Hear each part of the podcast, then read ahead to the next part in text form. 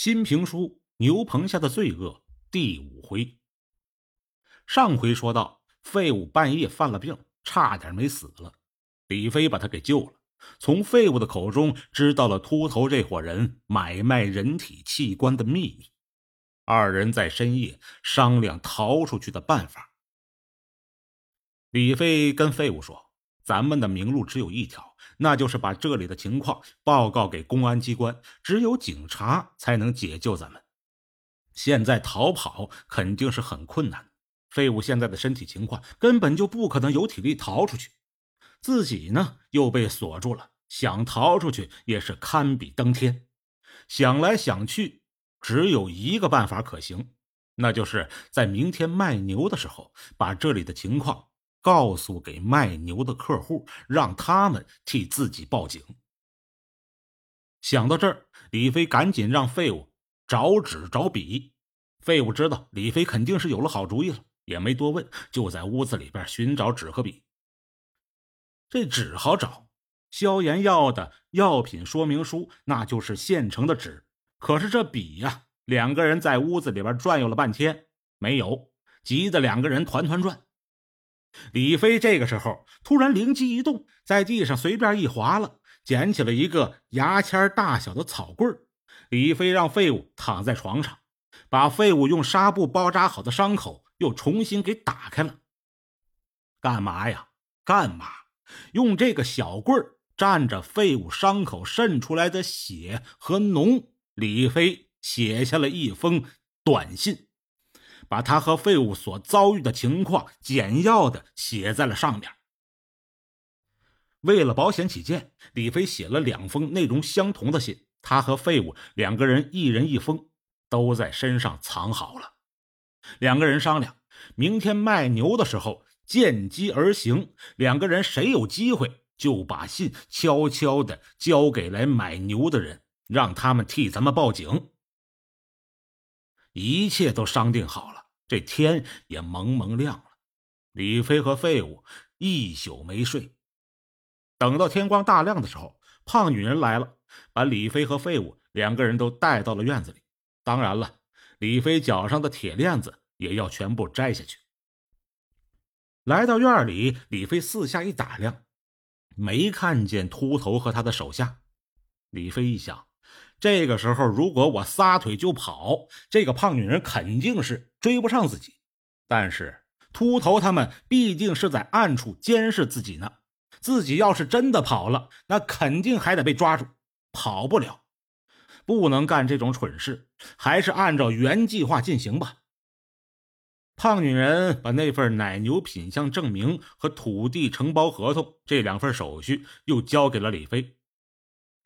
戏还是按照老样子演，废物做你的助手，我这个房东先不出面。正说着，手机响了，胖女人走到一边接电话，接完电话又走过来警告李飞：“我告诉你啊，买主可快到了，你可别打什么歪主意，我们的人都藏在暗处看着你呢，你最好给我装的像点，否则当心没地儿买后悔药吃去。”说完，匆匆忙忙的走了。废物拿了把扫帚，开始扫院子。李飞呢，则站在了牛棚门口，看着这四头奶牛。李飞可不是为了看牛，他是要把今天所有的计划在脑中重新再梳理一遍。想着想着，突然间想到还有一个重要的事情，自己差点给疏忽了。正好这个时候，废物扫地扫到了他的身后，李飞赶紧压低了声音，身子可没敢转过去，就这么背对着废物，小声说：“咱俩无论谁成功了，就用挠头的动作告诉对方一下，不要重复行动。”不得不说，李飞真的是太机警了，他能想到这一点，相当的重要。真要是一个人成功了，另外一个人还不知道，冒险再去递信，那很有可能就被秃头给发现了，风险也就大大提高了。李飞刚刚二十出头的年纪，能够有这个头脑和胆量，可以说是有当卧底的天赋了。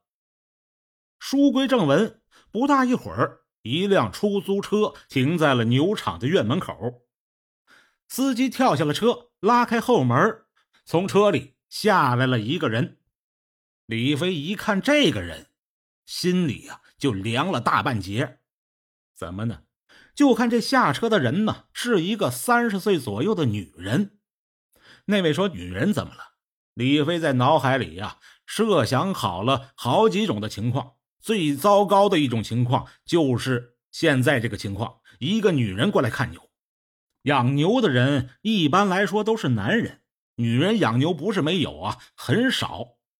李飞最担心的就是女人胆子小，真要是把信递给他，他一看见上面的内容，那非得吓坏了不可。到那个时候，这么一喊一叫，或者是惊慌失色的跑了，那自己的计划不就全都落空了吗？假如对方是个男的，那就太方便了，递个烟呢，给人家点个火啊，哪怕是勾肩搭背、拍拍肩膀、拍拍后背，这也都说得过去。很容易就能接近对方，把这个行动给搞成了。可是女的你可不行啊！你靠着人家太近了，本身就不正常，而且很容易把人家吓着。所以李飞一看买牛的人是个女人，心就凉了半截。这个时候，废物已经迎了上去，把这个女人带到了牛棚的门口。李飞定了定心神，心想啊，不管是男的女的了。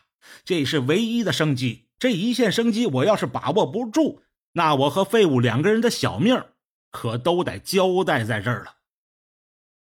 这个女人说自己姓赵，负责呢给另外一家养牛场采购奶牛。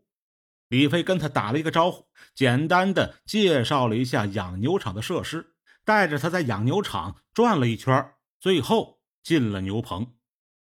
咱们总说这个牛棚，这个牛棚啊，它可不是全封闭的，它只是四周围用这个木栅栏和这个铁丝围起来这么一圈，防止牛跑出去而已。